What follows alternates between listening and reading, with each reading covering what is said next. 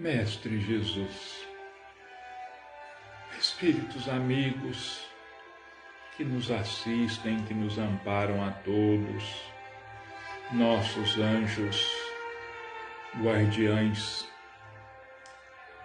nós pedimos amparo, luz e sustentação para cada um de nós, encarnados ou desencarnados, familiares, amigos, inimigos, enfermos ou sãos. Fortalece, Jesus, o nosso espírito. Dê-nos a sustentação de que nós tanto necessitamos a fim de prosseguirmos na luta contra as nossas próprias imperfeições, para que tenhamos ânimo, coragem para neutralizar as nossas próprias sombras, despertando em nós as virtudes necessárias ao nosso crescimento e à nossa transformação. Que possamos buscar cultivar a paciência, a resignação, a tolerância, a fraternidade, o perdão, o amor e a caridade em toda a sua extensão. Assim, Jesus, estaremos nos fortalecendo a cada dia mais. Estaremos iluminando o caminho para uma trajetória segura e tranquila rumo ao seu coração misericordioso. Sendo assim, nós entregamos as nossas vidas e todas as vidas em Suas mãos, mais uma vez pedindo que faça de cada um de nós instrumentos da paz, da luz e do amor. E que assim seja. Vamos mais uma vez orarmos em favor de nós mesmos, em favor da família, da humanidade como um todo.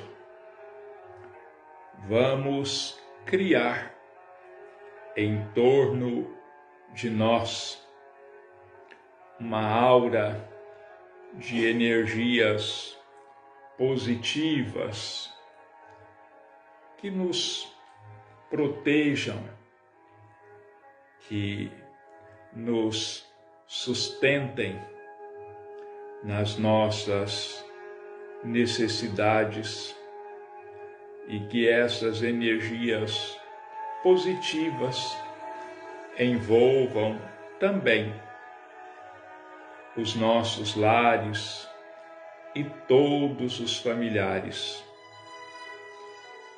e todos os lares e todas as famílias da terra e do mundo espiritual. E que assim seja. Eu disse que nós iríamos fazer um estudo em separado do capítulo 27 do Evangelho segundo o Espiritismo, pedi e obtereis, porque é muito necessário que nós saibamos o que pedir a Deus e a Jesus. E é muito importante também que nós saibamos que não basta pedir, é preciso ir em busca, é preciso agir. Deus nos dotou de inteligência, de raciocínio, de forças físicas, justamente para que nós nos coloquemos em atividade, que nós possamos agir em favor de nós mesmos, em favor daqueles a quem nós amamos, em favor da humanidade como um todo. Então, nós vamos entender por que é que não basta apenas pedir é preciso saber pedir e é preciso nos colocarmos à disposição das forças espirituais para que consigamos aquilo que pedirmos e que esteja de acordo com o nosso merecimento. Então vamos lá. Qualidades da prece. Quando orardes, não vos assemelheis aos hipócritas que afetadamente oram em pé nas sinagogas e nos cantos das ruas para serem vistos pelos homens. Digo-vos em verdade que já receberam a sua recompensa. Quando quiserdes orar, entrai para o vosso quarto e, fechada a porta, Orai a vosso Pai em secreto, e vosso Pai, que vê o que se passa em secreto, vos dará a recompensa. Não cuideis de pedir muito nas vossas preces, como fazem os pagãos, os quais imaginam que pela multiplicidade das palavras é que serão atendidos. Não vos torneis semelhantes a eles, porque vosso Pai sabe do que é que tendes necessidade antes que lhe peçais. Evangelho de Mateus, capítulo 6, versículos 5 a 8. Então, nós temos aqui as instruções de Jesus relativas à prece. Como deveremos proceder para orarmos. A oração é um momento íntimo, é um momento de recolhimento, onde vamos entrar em contato com a divindade. E ninguém precisa saber que estamos orando. Não temos necessidade de proceder como os escribas e fariseus a que Jesus se refere, que faziam questão de serem vistos pelos homens para serem elogiados, para receberem o reconhecimento dos homens, como se eles fossem homens santos, pessoas especiais que se mostravam então a fim de serem louvados. Isso não passava e não passa então de vaidade. Não falarmos muito na nossa prece é outro outra das recomendações de Jesus. Agora vamos ver os comentários de Allan Kardec e dos Espíritos, ampliando o nosso entendimento, tirando o espírito da letra, simplificando para nós o entendimento de mais esse ensinamento de Jesus. Então vamos lá. Aqui ainda temos um texto do Evangelho. Quando vos apresentardes para orar, se tiverdes qualquer coisa contra alguém, perdoai-lhe, a fim de que vosso Pai, que está nos céus, também vos perdoe os vossos pecados. Se não perdoardes, vosso Pai que está nos céus também não vos perdoará os pecados.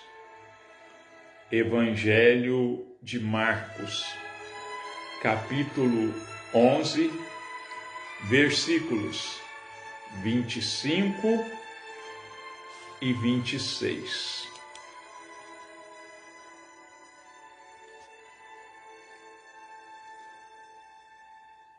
Perdoar os que nos ofenderam. Como é que nós vamos nos apresentar espiritualmente diante de Deus e de Jesus, levando conosco alguma mágoa, o coração carregado de ódio, contra aqueles que nos ofenderam. O coração que ora, a alma que ora, deve se apresentar limpa, deve se apresentar sem trazer em si mesma sentimentos negativos.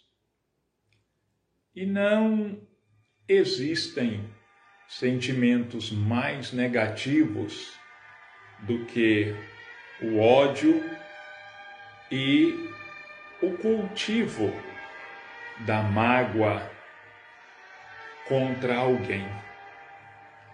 Então, antes de orarmos, vamos passar em revista os nossos sentimentos. E se nós nos lembrarmos de que temos alguma coisa, algum sentimento negativo contra nosso irmão, é preciso que nós nos livremos desse sentimento negativo. E como é que nós vamos conseguir isso? Perdoando, mas perdoando verdadeiramente, esquecendo todo o mal que alguém possa nos ter feito. E continuando com as citações do Evangelho, nós temos aqui uma parábola de Jesus muito esclarecedora para cada um de nós. Também disse esta parábola a alguns que punham a sua confiança em si mesmos, como sendo justos e desprezando os outros. Dois homens subiram ao templo para orar. Um era fariseu, publicano o outro. O fariseu, conservando-se de pé, orava assim consigo mesmo: Meu Deus, rendo-vos graças por não ser como os outros homens, que são ladrões, injustos e adúlteros, nem mesmo como esse publicano. Jejuo duas vezes por semana, dou o dízimo de tudo o que possuo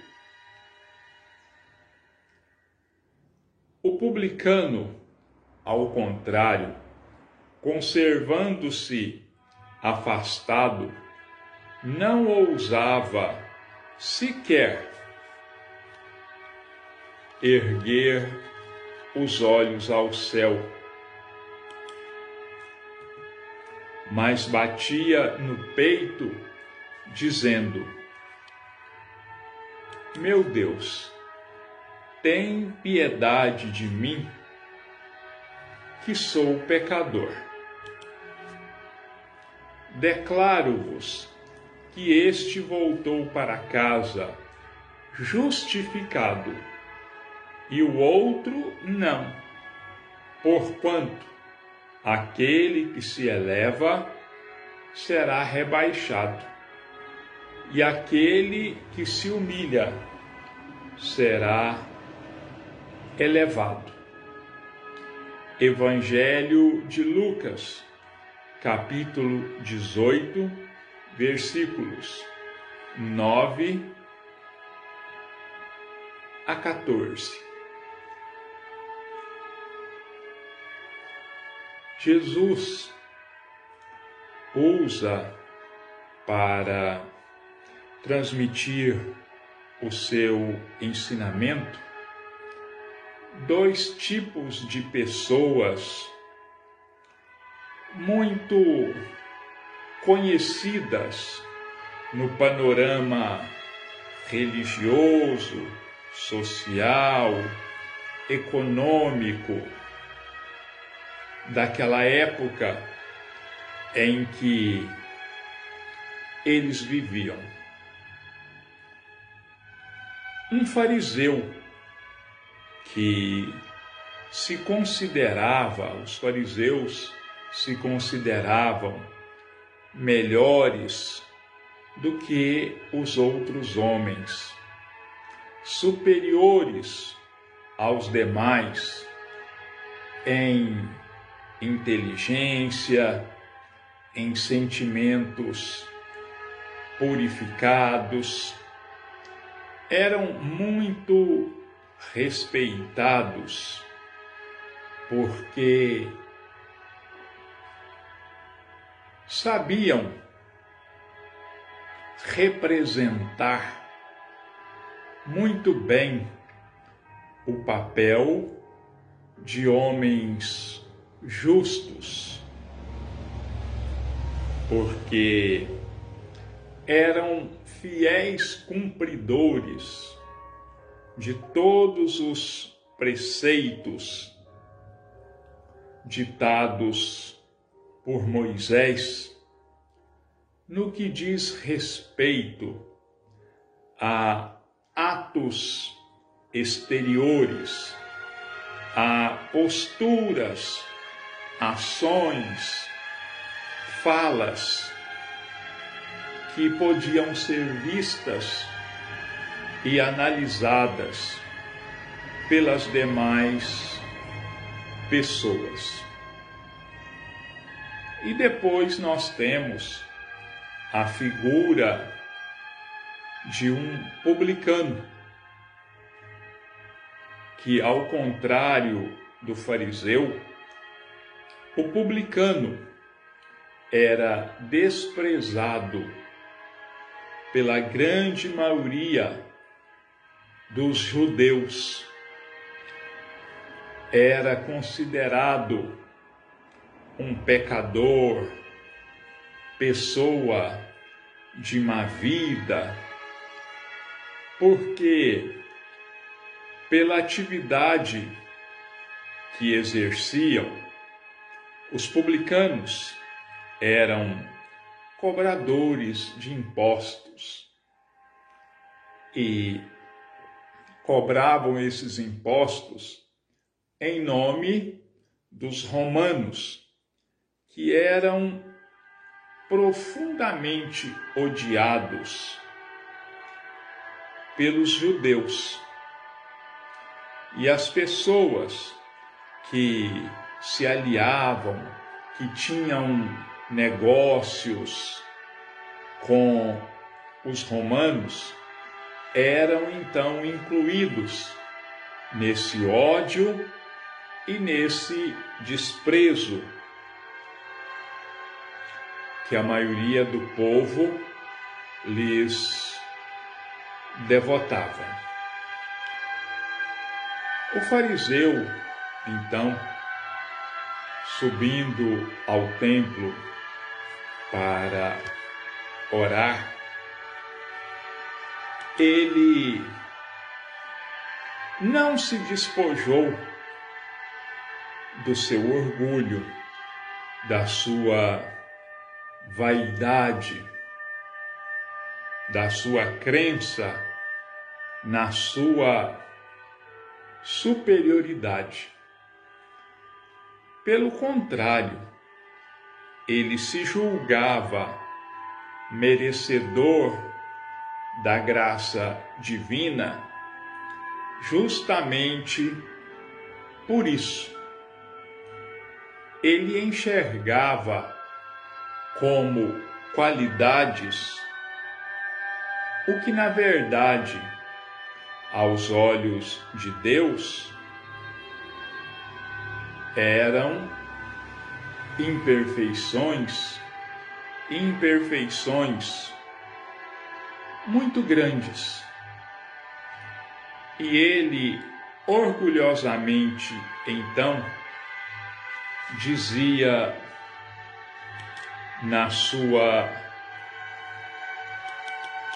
oração: Meu Deus, rendo-vos graças por não ser como os outros homens, que são ladrões, injustos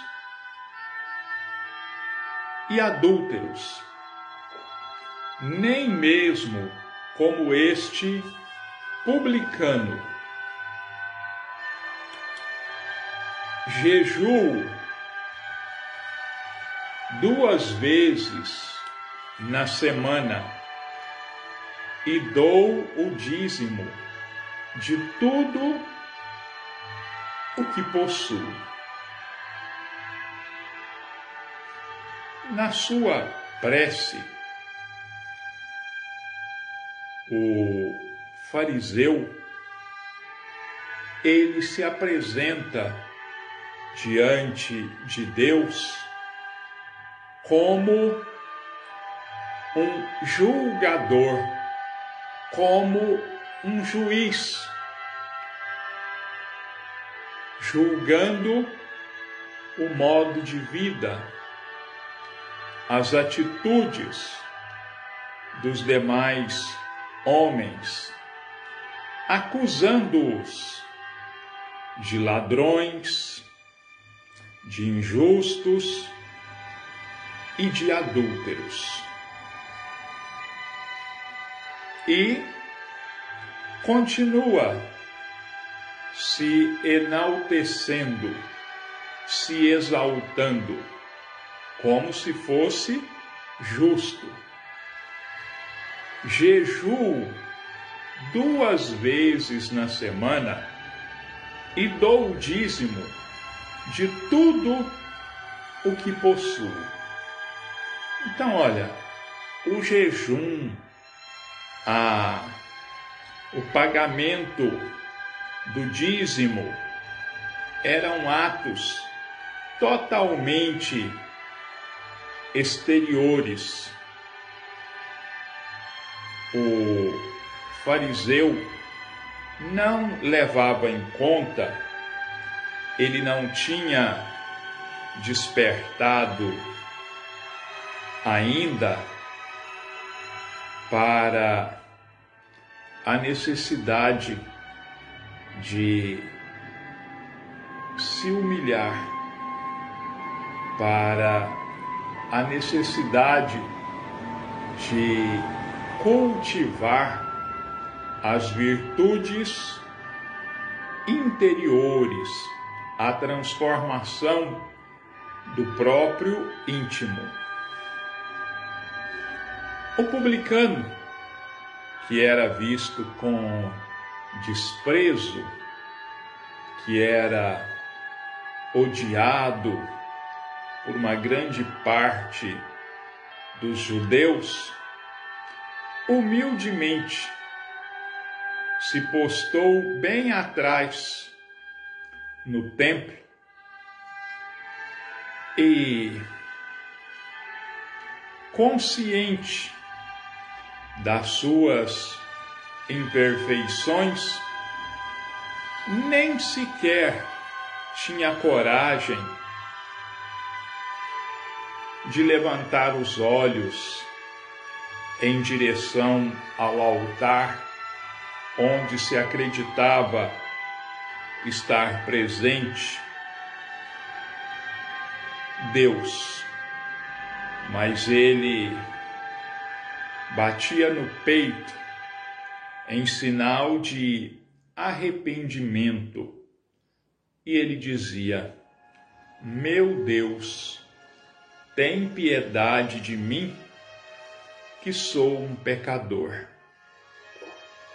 Então ele se reconhecia um pecador e pedia piedade dos céus, pedia misericórdia do Senhor para perdoar as suas faltas. Então Então, desculpem, então Jesus disse: Declaro-vos que este voltou para sua casa justificado, e o outro não, porquanto aquele que se eleva será rebaixado, e aquele que se humilha será elevado. O que significa essa palavra que o publicano voltou para a sua casa justificado? A sua prece foi ouvida. A sua humildade foi reconhecida pelo Pai. Quer dizer, ele voltou para casa carregado de energias positivas, fortalecido em corpo e alma voltou aliviado para o seu lar, porque em reconhecendo-se um pecador, ele foi exaltado aos olhos de Deus. Quer dizer Deus reconhecendo a sua humildade,